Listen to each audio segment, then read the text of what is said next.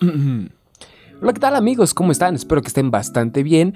Bienvenidos una vez más a este podcast que eh, pues es el Camino Creativo.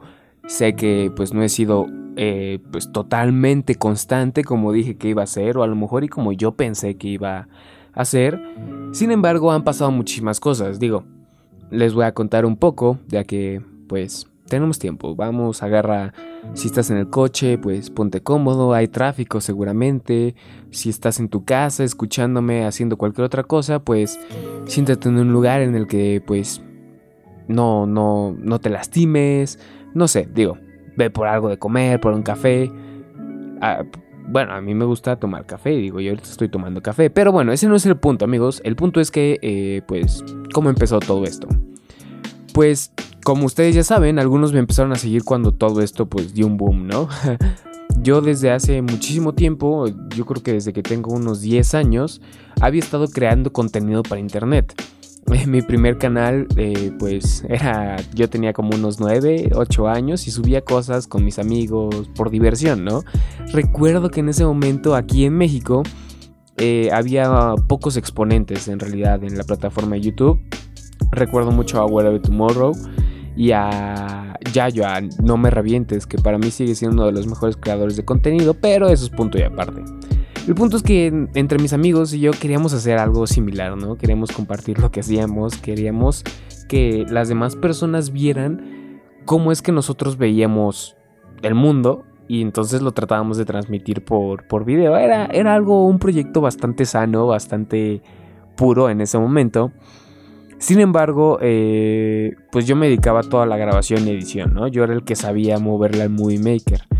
Y al ver que de repente había comentarios malos, eh, que la gente no le gustaba, que literal nosotros subíamos un video y tenía 20 reproducciones en meses, pues era un poco frustrante, ¿no? Eh, nos pegó de cierta manera que pues, digo, mis amigos perdieron interés en ello, entonces yo quise seguir continuando y más o menos subí un video al mes eh, y cosas así, pero después fracasó. Entonces me di cuenta de que pues a lo mejor en ese momento yo no, eh, no era lo mío.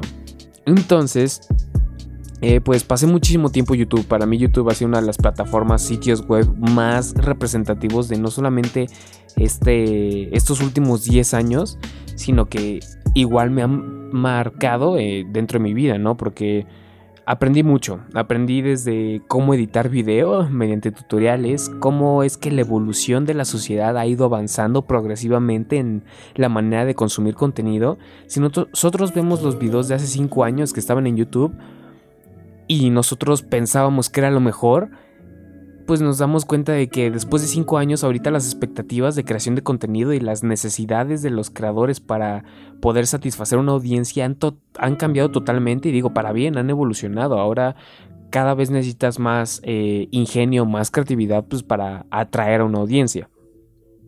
Entonces, pues yo me dediqué muchísimo tiempo a ver, a solamente ver videos, eh, blogs, eh, youtubers, por lo regular, digo, nunca me gustó el YouTube de México, eh, a excepción de Yayo Gutiérrez, eh, que es el crew de No Me Revientes. Bueno, en ese momento yo veía No Me Revientes, pero me empecé a concentrar mucho en Estados Unidos. Y creo que la tendencia en Estados Unidos siempre, bueno, todo se hace tendencia en Estados Unidos y cinco años después llega a países de América Latina.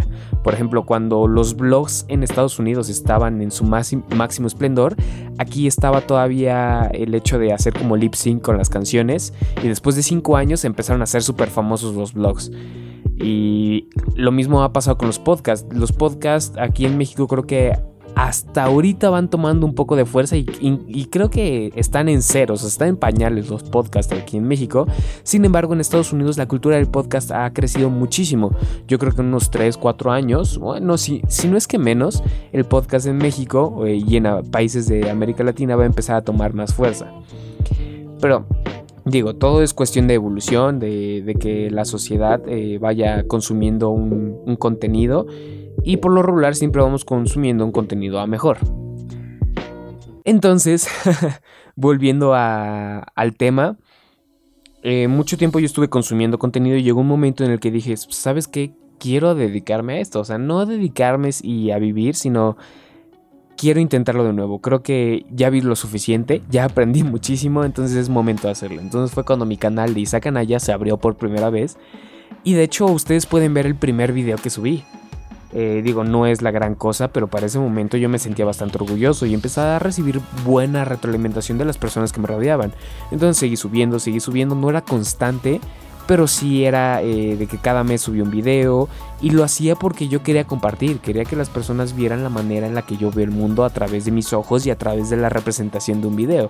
Me fui volviendo, o sea, con el paso del tiempo fui volviéndome más y más bueno, no solamente al hablar frente a la cámara y en expresarme, porque eso sí amigos, al principio me daba pavor estar frente a una cámara, pavor saber que más personas me iban a ver, me daba miedo de lo que iban a pensar de mí, no sé, eh, son muchas cosas que con el paso del tiempo he ido perdiendo, practicando. Y pues todo esto ha ido evolucionando gracias a que lo he hecho eh, pues a lo largo de varios años. Yo digo que si eh, cuando empecé el canal de Isaac Anaya hubiera subido un video diario, en un año me hubiera vuelto muchísimo mejor de lo que soy ahorita. Digo, todo es cuestión de práctica y es lo que siempre digo, ¿no? Te vas a volver bueno. Yo, yo apuesto más por cantidad que por calidad. la calidad va a venir cuando la cantidad sea suficiente. Entonces, eh, pues empezó este proyecto. Eh, salió Instagram, me empecé a hacerlo de Instagram. Después me vino una oportunidad de trabajo que fue lo de la agencia de marketing. Trabajé eh, en el ámbito de marketing unos años y no le prestaba tanta atención a mis redes sociales. Sin embargo, no las dejé morir. En el momento en el que yo me salí de trabajar de la agencia de marketing, dije, ok, le voy a prestar mi total atención a mis redes sociales. Y fue cuando saqué el video del podcast, que la mayoría de ustedes que me están escuchando o, me siguen en Instagram, llegaron a mi cuenta gracias a ese video. Le metí publicidad, sí, no les voy a mentir, obviamente, es ser una tontería que les dijera que no, porque pues obviamente sí. Y la verdad es que muchas de las personas me dicen, no, pues qué chafa, creciste con publicidad, pero dejemos de dejemos a un lado el romanticismo de crecer una audiencia orgánicamente y bla, bla, bla. O sea, ahorita la publicidad no solamente en Instagram, sino en Facebook o en cualquier otro lado de los medios digitales está totalmente infravalorada. ¿Sabes cuánto cuesta un minuto al aire en televisión? Es impagable. Y eso al principio cuando la televisión acaba de salir, pues no era caro. Pero ahorita es un medio que todas las personas están consumiendo, entonces por eso se vuelve muy caro. Lo mismo va a pasar con el Internet. Y de hecho, si no es que ya está pasando, antes un anuncio en Google Ads te salía en centavos, ahorita un anuncio en Google Ads ya no es tan accesible como antes. Un anuncio ahorita en Instagram es bastante accesible, yo creo que en unos dos o tres años, incluso menos, van a subir increíblemente de precio, así que si no aprovechamos esta oportunidad, créanme que no va a haber otra. Entonces, está bien, aparte todas las personas que que me siguieron no es gracias a la publicidad, no es que automáticamente en el que vieron mi, mi video ya tienen un follow, sino yo supe, eh, pues digo, no es como que sepa la técnica secreta, pero les gustó mi contenido. De las personas que vieron mi publicidad, se metieron a mi perfil, vieron lo que yo hacía y me siguieron. Hay muchas veces que tú puedes ver una publicidad en Instagram, en Facebook, en YouTube y pues te da igual, te la saltas. Pero el hecho de que las personas se detuvieron a ver mi publicación, me comentaron y tuve muy buena interacción, pues me motivó muchísimo y fue un boom. O sea, que yo ni siquiera me esperaba. O sea, yo tenía 200 seguidores y de un día para otro, en menos de una semana, crecía 1500. O sea, fue un, un, un salto bastante inesperado. Pero a base de eso yo seguí creando eh, y aportando valor a las personas. Eh, yo creo que una de las mayores eh, razones por las que crecí fue porque daba cosas que aportaban valor a alguien más. No sé, si una persona estaba interesada en el hecho de crear videos en internet, después que llegue un dude y te diga, oye, pues puedes hacer esto, esto, esto, a mí funcionó esto y esto, pues yo creo que les aporta bastante valor y hacen que me quieran seguir escuchando. Aparte de que hay muchas personas que piensan que soy gracioso.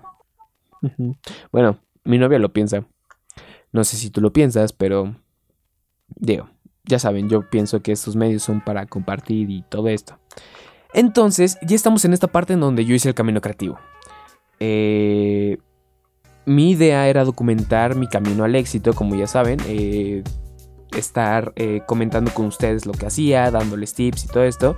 Pero últimamente no, no lo había hecho por varias cuestiones. Había pasado, no les voy a mentir amigos, tuve una crisis emocional y existencial en el que yo me sentía deprimido por X o Y razón, eh, cuestiones laborales, cuestiones eh, personales. Pero el punto es que en los últimos meses no había estado del todo bien. Y me di cuenta de que pues todo lo que pasa en mi vida y a mis alrededores solamente es eh, consecuencia de mis acciones. Y no tanto de mis acciones porque hay cosas que a veces no dependen de nosotros, pero sí estamos en control de cómo nos sentimos. Y eso es algo que aprendí eh, hace poco. Digo, no es nada que no me haya dicho alguien más, pero hay veces que nosotros tenemos que vivir la experiencia para poder aprender. Lo hemos visto eh, en la historia. Por ejemplo, yo creo que uno de los casos más mencionados es cuando Napoleón llevó un ejército y se congeló. Lo mismo pasó con Hitler. A pesar de que Hitler era una persona que le gustaba la historia y leía, hizo lo exactamente lo mismo que Napoleón. Entonces fueron dos errores exactamente iguales que impidió a esas dos personas a casi conquistar el mundo. Y digo, por algo pasan las cosas, pero es a lo que voy, no aprendemos de la experiencia ajena, tenemos que aprender de la experiencia propia. Hay personas que pues sí pueden llegar a aprender de la experiencia ajena, pero por lo regular, eh, pues no sé, no sé si sea nuestro ego, nuestra necedad o cualquier factor ajeno a nosotros o interno que tenemos que esperar a que pasen las cosas para que aprendamos o para que redirijamos el camino. Entonces es ahí cuando pues eh, me di cuenta de que todo, todo en la vida son perspectivas. Eh, no importa qué tan mal lo pases o qué tan mal lo estés pasando, hay gente que le está pasando mil veces peor que tú. Eh, no sé, a lo mejor tú estás escuchando esto y te estás deprimido o estás enojado con la vida, con tus papás, con tu novia, no sé. Y piensas que tu vida es lo peor. Sin embargo, no te has puesto a pensar que hay niños en África que ni siquiera saben qué es internet, o no tienen agua o un lugar en donde dormir. No sé, todo es cuestión de perspectivas. Al lado de este niño de África, tú eres un ser súper privilegiado y deberás de estar agradecido por lo que tienes y por lo que vas a tener y por las oportunidades que puedes sacarle provecho y no lo estás haciendo porque te estás concentrando en las cosas malas. Entonces ahí es cuando entra la perspectiva. Tienes que tener perspectiva de tu vida, de lo que está pasando a tu alrededor y siempre ver el lado bueno y siempre ser agradecido de todo lo que tienes. Cuando tienes esas dos cosas, eh, la perspectiva, y agradecer lo que tienes, yo creo que tu vida da un giro en 180 grados. Y es lo que me pasó a mí. Y por eso, eh, pues, había estado un poco desaparecido, aparte de que pues había tenido un poco de trabajo, en el sentido de que pues como yo me salí de la agencia, ya no tengo un ingreso fijo, amigos. Entonces, eh, hay deudas que tengo que pagar, una tarjeta de crédito, eh, la renta de mi teléfono, mis gastos personales y cosas así. Entonces, pues eh, estuve trabajando como freelancer y hay veces que por el trabajo de freelancer que tenía que ir a juntas o tenía que estar editando o cosas así, pues no me daba el abasto de tiempo. Aparte, aunado a que estoy en la escuela y que también tengo que cumplir con mi horario escolar y mis tareas, mi vida personal, social, tengo una novia y, sea, son muchos factores por los cuales eh, no le presté la atención necesaria a mis medios. Y eso sí, o sea, si ustedes me siguen en Instagram Stories, diario subo, eh, diario estoy comentando, pero no es lo mismo que subir un post, un video, cosas así. Entonces, pues, es el estado del camino creativo. Solamente les quería comentar esto. Mm, y pues, no sé, déjenme saber qué piensan. Eh, o si no quieren decir nada, o si no lo terminaste de escuchar, está bien. Pero si lo terminaste de escuchar, pues muchísimas gracias por estar aquí, por escuchar lo que quiero decir.